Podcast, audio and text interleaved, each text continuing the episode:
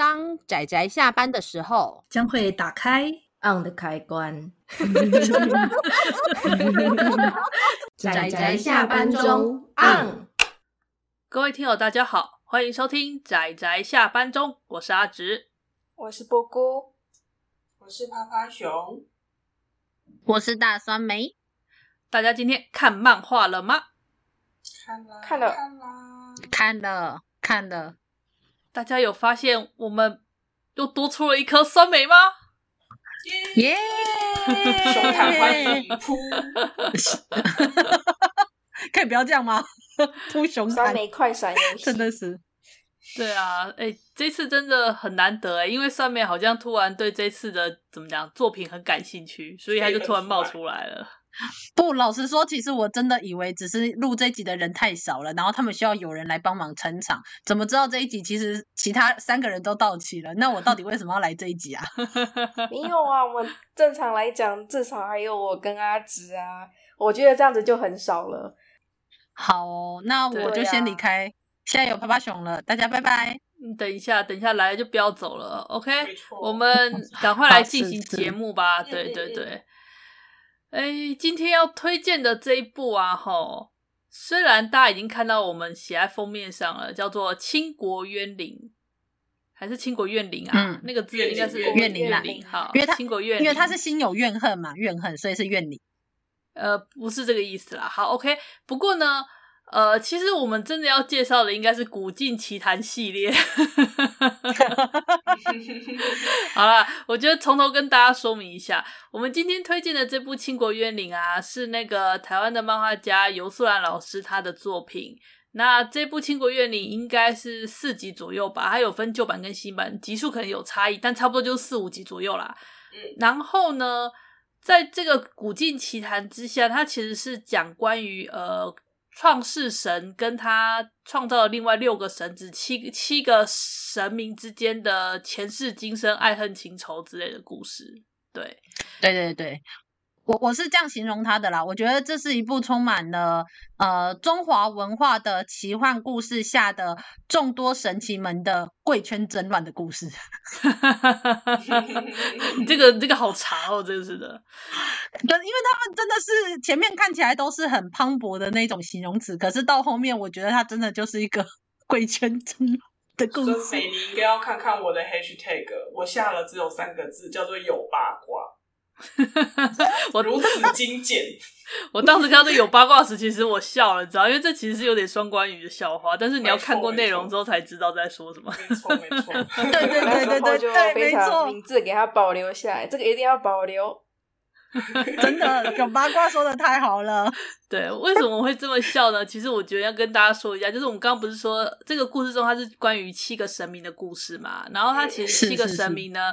呃，除了创世神，它是代表了乾坤，就天与地、光与暗的这个乾坤之神之外，其他人呢，都各自象征了一个算是自然界的力量。然后那个自然界的力量呢，其实你仔细看就发现，它其实就是八卦的那个那八个卦象所象征的力量，这样子。对，没错。然后加上加上因为贵圈争乱跟那种乱七八糟的爱恨情仇，所以我觉得用有八卦这个字真是用的太精妙了，给趴趴熊一张地毯。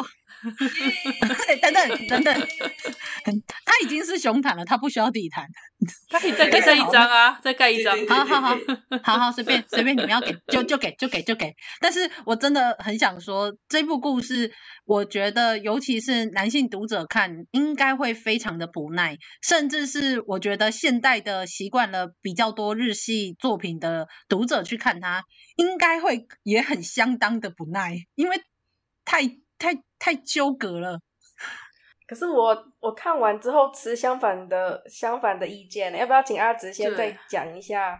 对，大致上的，呵呵呵，介绍一下《倾国怨灵》的故事大纲嘛，对不对？是是是。嗯、那呃，《倾国怨灵》的故事大纲一开始是由那个我们女主角叫做魏永倩吧？对，永倩。那她的爸爸是考古学家。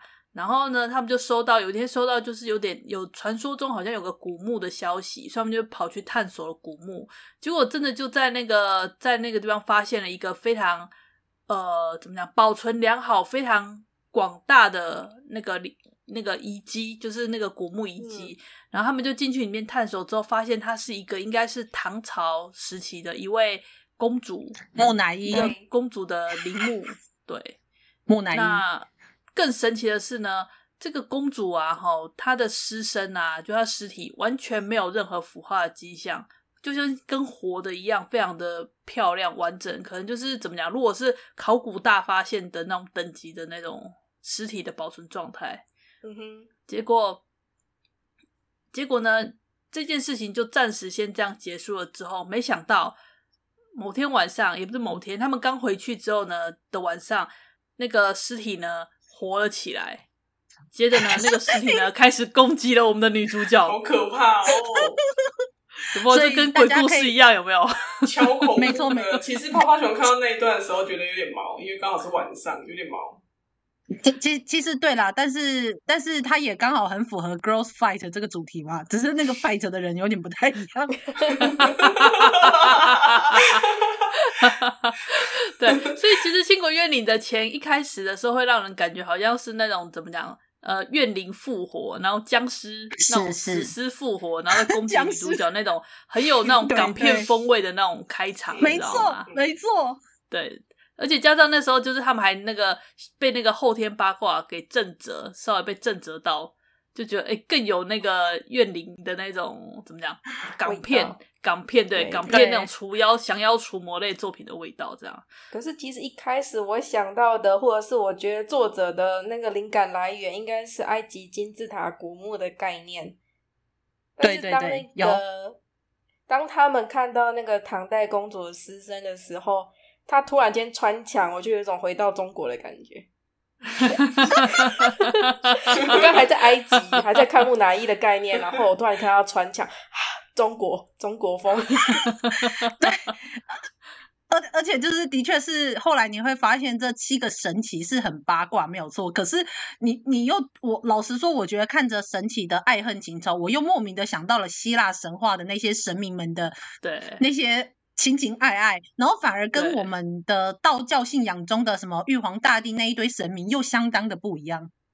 是，对，我觉得这个七个神的感觉又不太一样。嗯、对、啊，是是是是，因为。毕竟，其实你到后来故事吧，短短的四本里面，到后来你会发现故事越来越宏大，对，故事越来越宏大。对，在前面看起来像僵尸复活的时候，我们都会很自然以为要拿起什么桃木剑，然后跟什么贴在额头上的符咒，没有，完全没有。对，走向另外一个方向。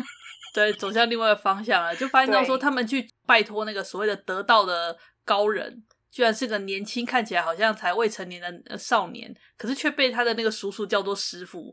而这个少年呢，神秘少年呢，他却超级神秘。然后神秘到后来呢，你就会知道说，干他根本是神啊！而且还不是普通的神。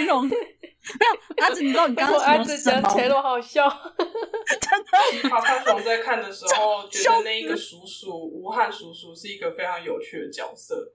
他还问说：“哎、欸，那那个一千就是一千多年前的那个道士怎么样？哈，好可怜，居然就因为这样被杀了。害我那一集我真的是笑到不行，真的，我也觉得很好笑。他很有，他很有槽点。总之，对，对不起，它不是一个这么搞笑的故事，但是我觉得莫名的被阿直跟他妈熊形容完之后，大家会以为它是个搞笑漫画，但是他完全不是，它 不是，它其实很多地方就。”以现在来说，有点好笑啊！是啦，我等一下要吐槽一个地方，我真的是笑成八七，笑成熊蛋。对，好，阿紫，请继续。OK，那我觉得这故事其实也不用介绍太多啦，反正就是呃，当我们这位高人介入之后啊，哈，然后故事就首先就开始往了非常宏大壮阔的方向走去。那没错，没错。到后来你就会发现到说，其实我们的女主角呢，她。她的前世其实就是我们这位公主，这位唐朝的这位公主，而这个公主的在前世呢，简单说就是我们的女主角的两个前世，则是呢传说中司掌水之神的水之女神。嗯嗯嗯，对对对，所以现在的状况就变成说，呃，因为我们的我们刚刚不是讲说那个得道高人其实根本就是神，而且还是创世神。然后这个创世神呢，他他现在变成说，他原本是原本是除了他之外，还有另外六个伙伴跟他一起支撑世界嘛。结果因为六个伙伴都相继沉睡去了，就变成他一个人苦苦支撑世界。他现在很累，想要找人回来帮忙工作。对，对。反正都无几星，所以还是多找一点人一起学比较好。对啊，反正现在现在的状况就变成说，他只先找回了一个小伙伴，然后剩下的剩下目前就是你知道水之女神得得先也得想办法让他苏醒过来。可是问题是，照理说应该在唐朝那个时期就应该苏醒的水之女神，却偏偏因为某种偏差就没醒过来，然后连带着连那个师长雷的雷神也没醒过来。就现在就只好好了，该怎么办呢？就只好说现在的跟过去的，就是以前的那个李广公主，哎，叫李广吗？哎，李莹，她叫李莹，叫李哦，对对对，李封号叫广玉，叫广玉，对对对，广玉公主，对，我怎么把两个合在一块了？哈，李莹公主呢，跟我们现在另外一个有名的将军，好像是将军吧？好，狗妹，好，就是 瞬间脱离了 Girls Fight 的少女漫画。好啦，好啦，好啦，就是就是我们的李莹公主呢，跟我们现在的这位永倩小姐呢，对，两个人只能存活一个人啊，嗯、存啊，另外一个必须消失掉。嗯，简单说就是这样的状况。嗯好，那就前世今生嘛。对，好，战斗吧少女。欸、嗯，对，战斗吧少女等等。我要先说好，阿直的这些形容听起来很像是这整部的主要剧情，虽然它也是整部的主要剧情，也没有错，但是它其实里面有更多细节的剧情。然后阿紫虽然讲了已经快要基本上这四本里面的两本的剧情了，但是而且还讲了什么七个神奇什么东西，但是这些设定也都要到这四本的很后面我们才会知道，所以。这是一本你刚开始看前面，你真的会一头雾水的作品。我老实说，甚至阿紫已经讲到后面的设定了。可是因为没有办法，我真的觉得不懂这些设定，你刚开始会非常的混乱，你会不懂这个前世到底为什么要在那里干掉自己的今生，这样子。又不是说像像桔梗跟阿里，有点类似啊，对。真的，真的，所以，嗯，对，但是这个故事，总之就是纠缠了很多神奇，然后跟他们的前世今生，然后他的前世今生跟转生没有我们讲的像魂环一样那么的正向，这里面的前世今生就是充满了爱恨情仇与纠葛。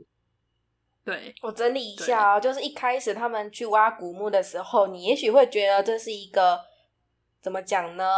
鬼故事，然后当那个八卦出来的时候呢，你觉得这应该是一个中国呃古风镇压怨灵的故事，毕竟它叫倾国怨灵嘛。是，是那你会在第一集就会很快的发现不对，不对劲。它的故事很大的聚焦于好像爱情的部分，然后呢，你往下看，忽然间引出了就是神奇的概念，然后跟前世今生转世的概念，然后就这么一路的往。呃，神奇的爱情故事飞奔而去，然后一集比 一集宏大。然后当最后一集的时候呢，这个世界就是这个世界观已经到达了整个地球的程度，这样。对，对，然后最重要的是我们的女主角一点都不重要。对，讲的真白啊，上面。而且不止这样，通常我们都会觉得，我们看这个画风，然后跟前面，然后女主角这样子跑来跑去的样子，我们都会以为这是一个女主角，然后可能谈恋爱的故事。其实老实说，在这部故事中，谈恋爱比较多的是女鬼，而不是女主角。哎，对，女鬼的爱情比较有强烈的那个爱恨在里面。所以，如果 当然有一些读者可能甚至已经读到了《火王》，就是他的第二部这部作品，哎，那个。配角谈的恋爱比女主角在那里谈的恋爱还刻骨铭心，是怎么一回事啊？就是配角也比较受欢迎啊。等一下，我要打断一下，嗯、女主角有在谈恋爱吗？没有啊，她不是单恋而已，她单恋啊。对，这算谈恋爱吗？就我的意思就是说，大家看到说哦，很少女漫画的画风，因为毕竟画风嘛，尤其那个什么背景啊，然后里面的人画的多美丽，又是什么少女的少女的战斗。虽然这个少女很奇怪，但是就是这个时候你会发现她的前世在那里谈恋爱，然后一堆神奇在那里谈恋爱，然后女主角没有在谈恋爱。那你要说它是一部少女爱情故事，好像也不太对。就是很混乱。好啦好啦，我们不要再吐槽了，欸、我们还没有认正式的 先赞美他一次，真的认真的赞美他，我们再吐槽。对，然后我我觉得有个要特别先赞美的一件事，就是，是，是你们知道《倾国怨灵》啊，其实是游素兰老师在十六岁到十八岁高中时期画的作品吗？他后记好像有，是不知道哎、欸，我只知道他很年轻的时候画。你们不觉得很吓人吗？我我现在听到这件事，我觉得很可怕，因为那个画风之精致，真的非常精致。对，对，而且他还有他还有提到说，他那时候在漫画杂志上面连载的时候，只有他一个是女生的漫画家，其他都是男生。然后男生的漫画家还笑他说，那个男生跟男生之间不会用就是勾下巴这个动作。对，对他们不懂啊，他们不懂啊。但是我们需要，然后他就说。因为，因为他不知，因为他本身是女生嘛，那因为女生跟女生之间会这样做，所以他以为男生跟男生之间会这样做，他就不会，他就画出来，等等，然后就被打笑。等一下，我要先强调，他不懂，他不懂啊，他不懂那个才有需求，好吗？不行，等一下，等一下，等一下，我我这之间想要吐槽的东西太多了，但先让我从头来。第一件事情，女生跟女生之间也不会勾下巴，好不好？你不要。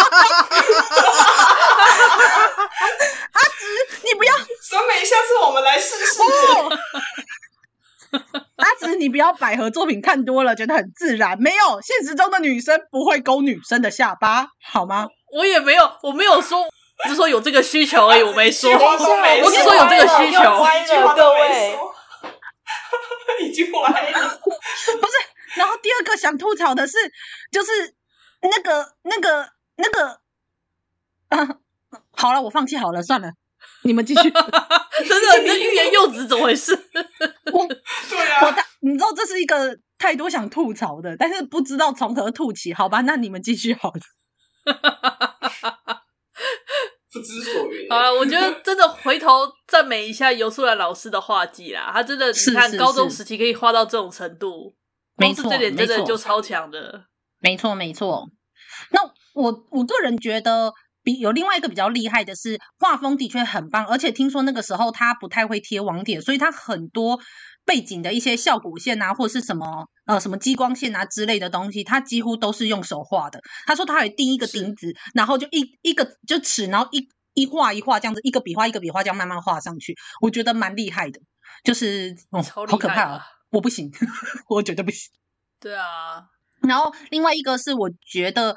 这个故事其实它融合了非常多的东西，虽然说它有满满的中华文化，可是老实说，目前也没看到几个无论是中华文化下漫画家有画它画到在那个年代画出这样子的庞大的世界观的作品，至少至少我知道的真的都没有。我觉得他可以想出这些东西，然后把它画成这样，蛮厉害的，尤其是在那个年代。嗯嗯。看得出来，他是用八卦跟那个易经风水的概念去发想的。我好像有听那个趴趴熊，是趴趴熊说的吧？好像他为了、嗯、为了画这一部吧，然后跑去学了对学了易经风水。因为他们那个编辑有一个编，就是呃有一个是专访游素兰老师的，在网络上面直接搜寻 YouTube 上面有，就是。老师就说，他当初为了画《倾国怨灵》，就是跟他们其中一个编辑，然后那个老师是有在学紫微斗数，他就跟那个老师学紫微斗数，然后才画成这个，就是这个故事。嗯，对。那么，我觉得其实就像他这个故事，其实它是一个很大的系列，他把它当时命名叫做《古镜奇谭》系列，是因为说在这个世界观里面呢，它其实有七面镜子。那呃。因为我们刚刚不是讲说，他创世神创世出来之后，其他另外六个神就不知都沉睡了或转世了，都消失了，管他了，就是只剩我们这位这位天地的乾坤之神酷酷 酷酷之称，所以呢，他就只好使用了那个所谓的灵气的凝结体，叫做龙，然后借由他的力量呢，创造了打造了另外呃六面还七面镜子。反正六面镜子，嗯嗯、然后用这些镜子来支撑世界，这样一起支撑世界，所以这个叫做古镜奇谭。因为其实在这个故事中，偶尔偶尔会出现镜子，偶尔偶尔对，其实很偶尔。我觉得我的 我的边讲正事边吐槽好像不太好。不是啊，你看我们乍看以为它是少女漫画，结果结果谈恋爱谈最多的是配角，然后以为是少女的战斗，然后结果其实真正在战斗的，嗯，不是女主角，是女鬼这样子，然后然后 就是。它不是一个，它虽然看起来乍看，你去看它一些开头跟画风，你真的会以为它就是一部呃非常也不算俗烂啦，就是一部非常华丽的少女漫画。但是我觉得它有很多元素，也都跟很市面上常见的少女漫漫画非常的不一样。嗯，对，我尝试用不吐槽的方式去委婉的解释它。谢谢。趴趴熊想起好像。也是看后记还是看哪个文章有写到，就是老师他那时候就是因为那个年代是没有网络嘛，所以其实他资料都是要查纸本。然后他那时候想象出来的那个公主的陵寝，哦，还被编辑吐槽说为什么可以在里面？哦，对，就是太大了。可是可是后来实际上真的有挖掘到说这么这么广大宽广的陵墓，确实是有的。对，就把它平反了一下。嗯，嗯哦，可是我就我真的觉得铃木真的是一点都不重要哎，就是你不觉得有一个就是挖出来的女木乃伊每天晚上追着你飞来飞去比较可怕吗？对啊，很可怕哎，对啊，恐怖。而且最恐怖的是，你发现他是你的前世的时候有多可怕，就跟《盗墓笔记》一样惊悚的。鬼吹灯那一类的，哎、欸，你不要拿一个就是本来就是惊悚小说的作品，然后来跟我们的少女漫画比拟好不好？这是 Girls Fight 好吗？对，OK OK OK，对，好，总之倾国怨灵的故事到了一个段落之后，那后面就是它其实算是第一部的完结，但是它你看到它的结局就知道它其实没有完结，因为它有第二部，也就是火王这一部作品，最为脍炙人口的火王，嗯。我觉得火王的知名度可能比倾国怨灵还要高。对，我觉得一部分是因为它很长，一部分是我觉得它里面的更更更好看一点。嗯，对。其实要我说的话，剧情里面我真的对火王比较有印象，而且因为火王里面的爱情故事实在太美了，太凄美了，太肝肠寸断、缠绵悱恻了。对，是重点是那是男主角跟配角的爱情故事。没有是哎、欸，应该说应该说换主角了，因为《古庆奇谭》是每一部换一个主角。例如说，像《倾国怨灵》第一部《倾国怨灵》的主角就是我们的这个永倩。永倩。那第二部的主角呢是仲天，是我们的国王仲天，是，是没错。但是，然后第三部的主角。是我们还有第三部，其实我觉得很多，我觉得很多台湾的读者应该不知道，其实后来尤素兰老师有在那个中国那边吧，好像有连载第三部，叫做《丹玉记》。是是是，然后是以那个河神优泽，哎，河神没有优泽，我应该叫什么名字去了？泽泽神泽神优和，对，泽神优和的当主角。对不起，糟糕，阿紫，我的脑袋已经充满了李广李广乱出。泽神幽和的故事，对，是是是，但是也只画了前篇而已，并后来就没有再连载下去的样子，对对是。好，所以呢，我觉得第三部可以稍微不提吧，可以不提第三部吗？而且最主要是因为第三部没有在台湾出版呐、啊，我们也就是按照我们节目的 routine 来说，也不太会去提它。嗯，是的，所以我们来讲火王吧。嗯，马上吗？Girls Fight 的主题下，迅速进展到了没有没有 girl 的故事，这样子。不是、呃、我的意思，不能啊。好好了，其实时间也差不多了，我们的火王就大大概快速的带过一下好了。哦、简单来说呢，火王的故事呢，哈，就是我们刚刚不是在讲上一部那个倾国怨灵啊，是后来变得很壮阔嘛，讲到说、嗯、好像。呃，世界变成了怎么讲？我们的创世神快要死掉了。简单来说，就是创世神快死掉了。然后，如果创世神死掉的话，世界就会灭亡了。简单说，就是一个变得非常宏大的故事。嗯、那怎么办呢？创世神快死了，怎么办才好呢？那好，我们要找新的神来继任。哦，好棒棒！我们的新的神呢，就是哎哎，就是我们这个火王仲天。哒哒啦，可能就要由他来继任新的创世神。But 我们的火王仲天呢，基本上就是一个。管他的，反正我心爱之人已经不在了，世界跟着一起陪葬吧，耶耶的状态。Yeah! 然后这时候进入回忆模式，他为什么变成现在这样？好，嗯、然后回忆模式就是一段非常抗苦长眠、刻苦长眠、更缠绵悱恻、缠绵悱恻、肝肠寸断。对，的一段爱情故事的宏大的爱情故事。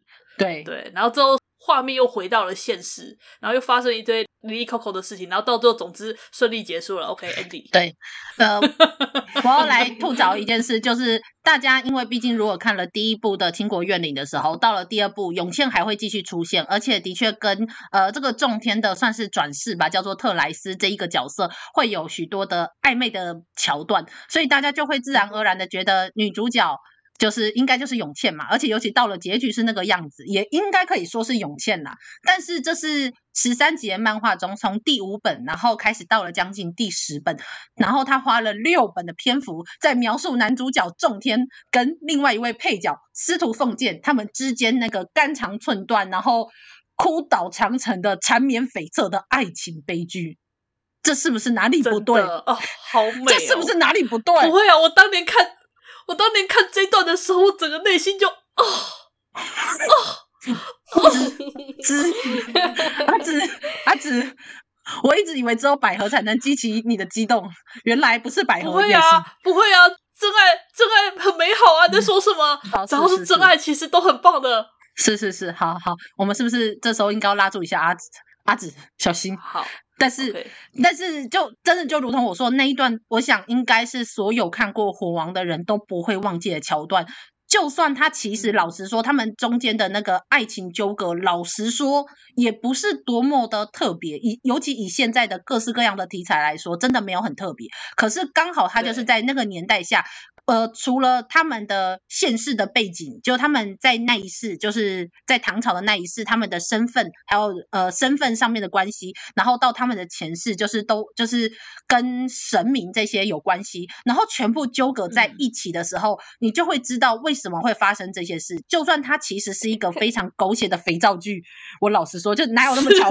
是，就是什么东西都在这里这样子。但是我觉得游素兰真的有尝试。的用他的方式去解释他们这之间的关系，然后跟为什么最后他们会走到了这样子的悲剧，我觉得是有道理的。虽然很狗血，但只要撇除掉狗血，这样子我还是很难过啦。不不用担心，因为我们这次介绍的这四本漫画全部都很狗血。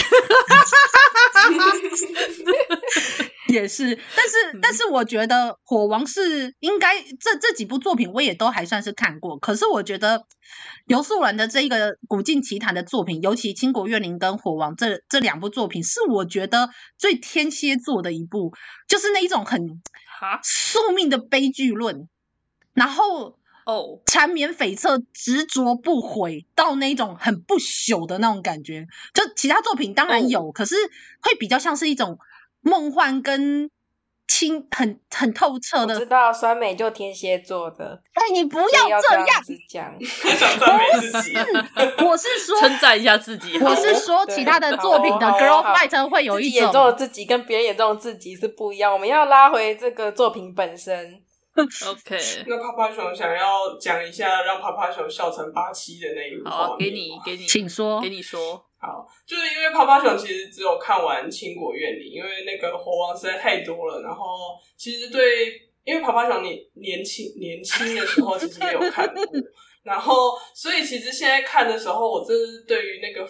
分镜，尤其是我不是因为因为泡泡熊比较喜欢看，就是如果有武打戏的话，但我第一次看到这么尴尬的武打戏，然后然后最好笑的是让我笑成八七的是，当我看到那个人那个沈将军嘛，在几千年前的时候，在一千年的他他的双斧背在身后那一幕，我真的笑到不行。我现在想说，你不是一个斧头吗？为什么你有两个斧头背在你的后面？有 没有？我来我来整理一下，就是。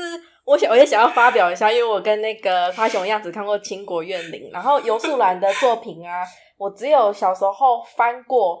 那其实我觉得《倾国怨灵》它的画风是很漂亮的，我觉得甚至比他后续的作品还要精致，可以感觉得出来那个爱，对，他投注在上面的爱，嗯嗯，嗯，所以他的画面真的是非常漂亮，他非常的会画那个漂亮的仙女，就是长发飘飘啊，对，像像仙人一样那种充满仙气的样子。可是啊。是画那个五人的时候，就像趴趴熊讲的，也是充满仙气。所以那个五人呢，就怎么说呢？太过纤细吗？还是说就是盔甲跟武器的比例呢？对我来说，五人应该要哭粗狂一点，就是，我不是喜欢这种。对，然后啪啪想讲的那个斧头啊，吼，它就是缺了一点立体感。我觉得它除了大小的问题之外，就缺了一点立体感。所以呢，所以呢，你就会觉得那个斧头很不像斧头。它那个造型啊，哈，你们有没有看过那个呃？类似八家将或者是那种国剧里面那些、啊、他们背在后面那个旗子那种感觉，我知道，我知道，那个不是旗子，人家本来就是斧头啦，然后是比较小型的斧头，对对对对对对，也不会那么大，那么大两个没有真的有，嗯，没有他背两个，然后所以当他拿一个下来挥的时候，我在想说你不会重心不稳吗？对呀，没有啊，他们是五人，他们应该有足够的。好了好了，反正画的有点不像。不是你，你要嘛，你就是拿他很帅，他很仙，可是你是他背的。你要嘛就两个都拿起来，为什么只拿一个？最好笑的是什么？你知道吗？我记得他好像那时候是有一个称号的吧？那一个五人，他有一个称号。他虽然拿了两个斧头，但是我记得他的称号是持剑将军。哦，持剑将军，持剑将军。对，我当时想吐槽耶！我现在才发现，持剑将军，你不要拿着斧头的球。有，我有发现，我没有发现，我只是默认了他，也许还有剑。他也可以拿剑战斗，但是，但是，但是，嗯，好。反正战斗不是这部的重点，就像我刚刚讲的，它很漂亮，它的画面真的很漂亮，而且它绝大部分的时间都是在画那些角色长发飘飘，所以大家不要去太在意那个只有一点点的打斗。对，重点是它。是我每次看到那个，真的很漂亮，就先笑三分钟。OK，好，好了，我觉得大家应该要冷静了。对，刚刚跟三美有一个呃想法奇异的地方，我是觉得这一部《倾国怨灵》啊。他呃，二零一二年的时候有出爱藏版，那我觉得如果他在现在再重新出版，然后对，好好打个广告，对，需要好好打个广告再重新出版，我觉得他会再红起来。真的吗？哦，我觉得会，嗯嗯嗯，嗯，对，因为他的画风是真的很漂亮。那其实老实说，我真的觉得现在有一种怎么讲呢？画风漂亮，剧情我可以忽略了，真的 倾向。对呀、啊，而且有点怀旧，我觉得这一部还蛮有潜力的，只是说彩图方面可能需要比较，对，老师可能不是很擅长彩图，不，没关系。好，那嗯、呃，虽然我们今天这一部讲的大部分是在倾国渊灵啦，但是其实这要说的话，我们连火王都一起推荐。对对，呃，正确的说法是，你要看这个故事，应该是把倾国渊灵跟火王一起看完。对，这样才对，它才是一个完整的故事。这样，而而且，就算你没有那么喜欢《倾国怨灵》，我真的都还是很推荐到了火王看看那一段缠绵悱恻的爱情。这是，而且到了火王的那个结尾，就是结尾也有一个非常重要的角色，然后他的那个结局，老实说，当年也是让我跟我的朋友们就是就是落泪不已。这样子，我觉得就是还是很难过。我现在就算看了，我还是很难过。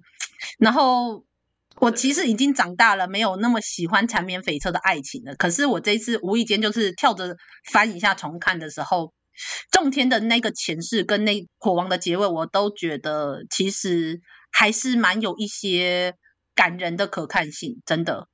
是是是，是，我只是想要跟大家讲说，不要小看前世今生跟转世这个题材。真的，在每一个少女，对每一个少女，她中二的时候，甚至不是少女，她中二的时候，是这个题材真的是非常的吸引人。像现在很多的作品，其实也是用前世今生跟转世这个题材，哎，下去创作的。所以我真的觉得它市场。它市场相当庞大哦，嗯，而且是，而且你甚至要说的话，其实我觉得它的重点不是爱情诶，它是因为爱情而牵动的很多人之间的关系。可是真正这个故事的最后，其实要讲的还是在这一些神奇们，就是跟这一整个世界的，就是他们的情感关系和这个世界存亡的之间的关系。它故事的主轴其实是这一个，是，只是是。只是他的重点变成描述他们的感情关系，可是他不是这个故事剧情的主轴的重点。天哪，我这个好难解，好难解释。我觉得真的要看完之后才会知道。我觉得他其实甚至不能说是他是他是一部在谈恋爱的故事。我甚至不会这样去形容他。嗯，应该说这个神的恋爱也很不得了，神的恋爱居然是跟世界存环直接挂钩的呢。真的，真的，所以他们的谈恋爱也不是普通的谈恋爱，甚至。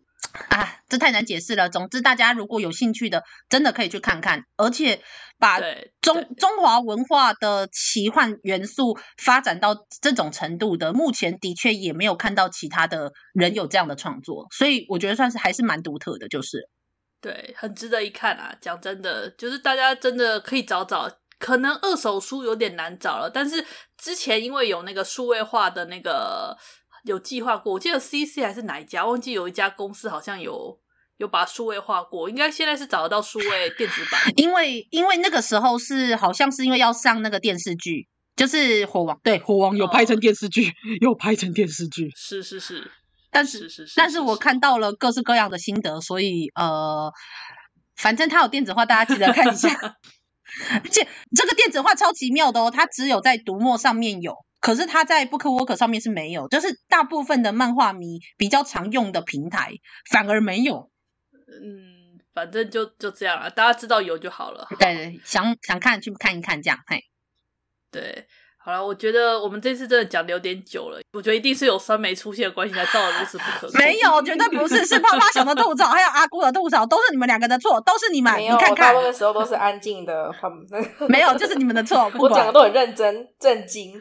我也是啊。啊那呃。好了好了好了，那我讲了，我要介绍一下，我们这次 这次四本啊，哈，都是属于大约一九九零到两千年左右的这段时间的少女漫画，然后、嗯、呃比较狗血，然后都是女性的战斗之类的之类之类，所以呢，我们下次呢，为了不要厚此薄彼，我们就挑了一个大约从两千年到两千一零年之间的四部少年漫画。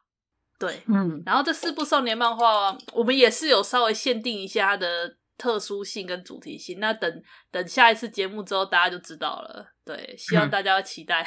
嗯、酸梅很想跟的，其实里面讲了好几部是酸梅很想跟的作品。嗯，我们可以留给酸梅啊。不行，等我们看酸梅会不会出现，等你啊。没有，没有，没有。这一次是因为刚好我本来想说不看，然后就来凑一咖，结果没想到刚好。回家的时候就翻出来看，然后我就跳着两个小时就把它看完了。所以真的是不可以随便乱看漫画。但这一次我不会了，因为其他我们接下来四个作品都很长，我是不会去看它的，太危险了，太危险了。嗯，对，好的好啦，那今天总之我们《古镜奇谭》系列第一部《倾国渊灵》的介绍差不多就到这里。呃，我们也推荐这整部作品，那希望大家有机会去看。虽然阿紫我把它讲的很搞笑，但实际上它并不是搞笑作品。对，它可以是惊悚作品，也可以是奇幻作品，也可以是嗯，对，但绝对不是，是很漂亮的作品嘛。大家如果各位少女们想要回忆一下，就是过去怀旧的作品呢，或是想看帅哥美女的话，其实我很推荐哦，大家可以去看一下。为什么一些比较旧的作品，你可能会怀疑它？也许不那么漂亮，为什么你的呃妈妈、姐姐、阿姨们那么的喜欢？你可以去感受一下，是真的很漂亮。我我觉得这样的形容非常的不对，因为我觉得你这样子就会让人家对于它有一种少女漫画的梦幻透彻之感。但结果打开第一集，然后那个女木乃伊在那里半夜飞着追你，我觉得这实在是。那个画风不对，有没有画风疲变？虽然很美，没有错，但是还是有一点惊悚成分。我觉得这件事要先讲好吗？然后我觉得很开心。那个木乃伊飞得蛮美的，对，他虽然想把你杀死，但是他飞得蛮美的。嗯，赞。OK，好，总之到此为止，我们今天的推荐就到这里了。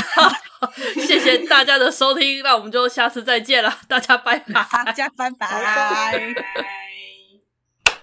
啊，上班，上班，我不要工作，下班了，回去，回去工作喽。